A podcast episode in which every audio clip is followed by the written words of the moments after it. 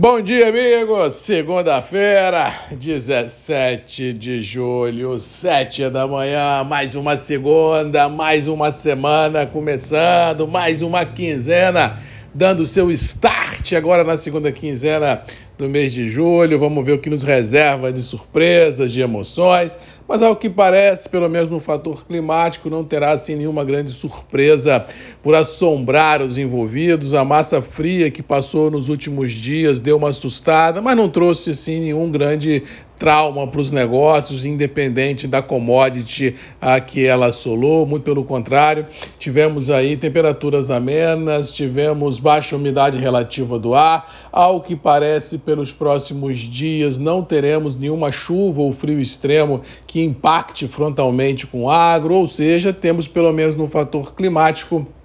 a sensação que nenhum fantasma irá nos assombrar, ajudando, logicamente, ao contínuo avanço dos trabalhos de colheita do Arábica, principalmente no sul, no sudoeste e no Triângulo Mineiro, Espírito Santo, Zona da Mata, sul da Bahia, os trabalhos de Conilon já estão praticamente encerrados, do Arábica aqui no Espírito Santo, entre 50 talvez 60% também já bem avançando, apenas nas regiões mais altas aqui do Espírito Santo, que geralmente a colheita atrasa um pouco, mas assim por aqui não há nenhuma grande surpresa no quesito é, de velocidade na, na, colheita. O que há de surpresa desagradável, diga-se de passagem, é com relação ao potencial produtivo que já foi frustrante ah, no Conilon ah, e no Arábica, os relatos que vem tendo de alguns municípios das montanhas do Espírito Santo Também é, indicam uma safra não tão punjante também por aqui. Vamos ver no final das contas o que dará disso para a gente mensurar o tamanho que nós temos aí dos desafios a serem enfrentados no radar no que se refere às demandas existentes no mercado interno e nos mercados internacionais. Bem ou mal, para a semana não estou esperando nenhuma grande volatilidade, tanto negativa quanto positiva, nem em Nova York, nem em Londres, nem no mercado interno. Acho que o mercado mercado trabalha dentro de uma lateralidade muito grande. Curtas oscilações são sempre esperadas nos mercados, tanto no dólar quanto em Nova York quanto Londres, mas acho assim, rompantes eu acho que não se tem. E se houver, é muito mais haver recompras do que haver liquidações de posições, pelas verdades das quais eu acredito, pelas verdades das quais os números estão sendo colocados em cima da mesa, principalmente no que se refere aos embarques de Brasil a portos consumidores. Mais uma vez, Tivemos ah, um junho aí que foi divulgado na semana passada, níveis muito ah, aquém se vislumbrarmos 12, 24 e 36 meses atrás. Vamos ver como é que vai ser o embarque de julho, mas a prevalecer o que já foi embarcado na primeira quinzena dificilmente o embarque de julho romperá muito o que foi embarcado no junho, ou seja, o mais do mesmo deverá prevalecer e se embarca pouco aqui,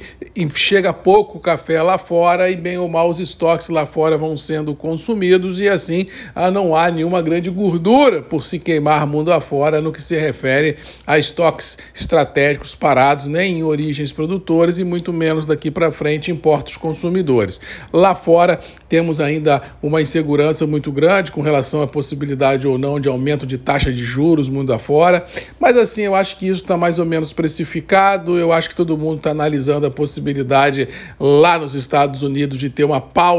nessa elevação dos juros. Na Europa a situação não é tão simples. Eu acho que por lá pode haver ainda elevação de juros por um bom período, já que a inflação por lá está muito forte, e isso é,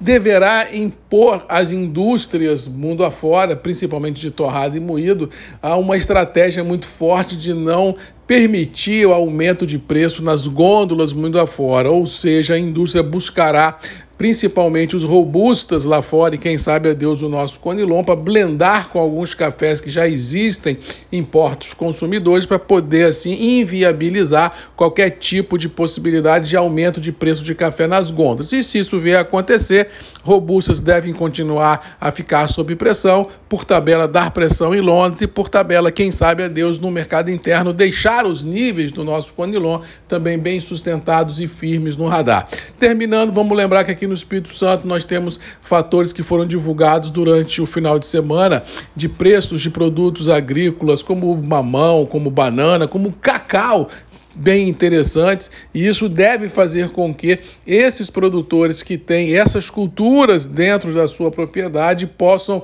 administrar ainda melhor a entrada do conilon no mercado, ou seja, fazendo dinheiro de outras culturas em função dessa diversificação agrícola e deixar ainda mais tensa essa queda de braço existente hoje no mercado entre produção e demanda e assim deixar os preços internos uh, do café sustentados nos atuais patamares em reais. Vamos ver o que, que nos reserva de surpresa, mas acho assim que o mercado está mais ou menos em linha, mais ou menos precificado e não vejo uh, nenhuma grande trauma por ser enfrentado nos próximos dias, a não ser os mesmos que já temos vindo enfrentado nos últimos tempos. Ou seja, lateralidade deve imperar, morosidade deve imperar, porque não acredito em aumento de liquidez, infelizmente, e assim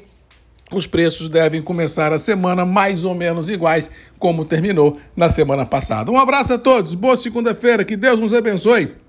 e até amanhã às sete comigo, Marcos Magalhães, Voz do Café e você. Sempre tem um encontro marcado aqui nos grupos e redes MM, ponto de encontro de todos nós. Beijo, abraço e até amanhã. Tchau!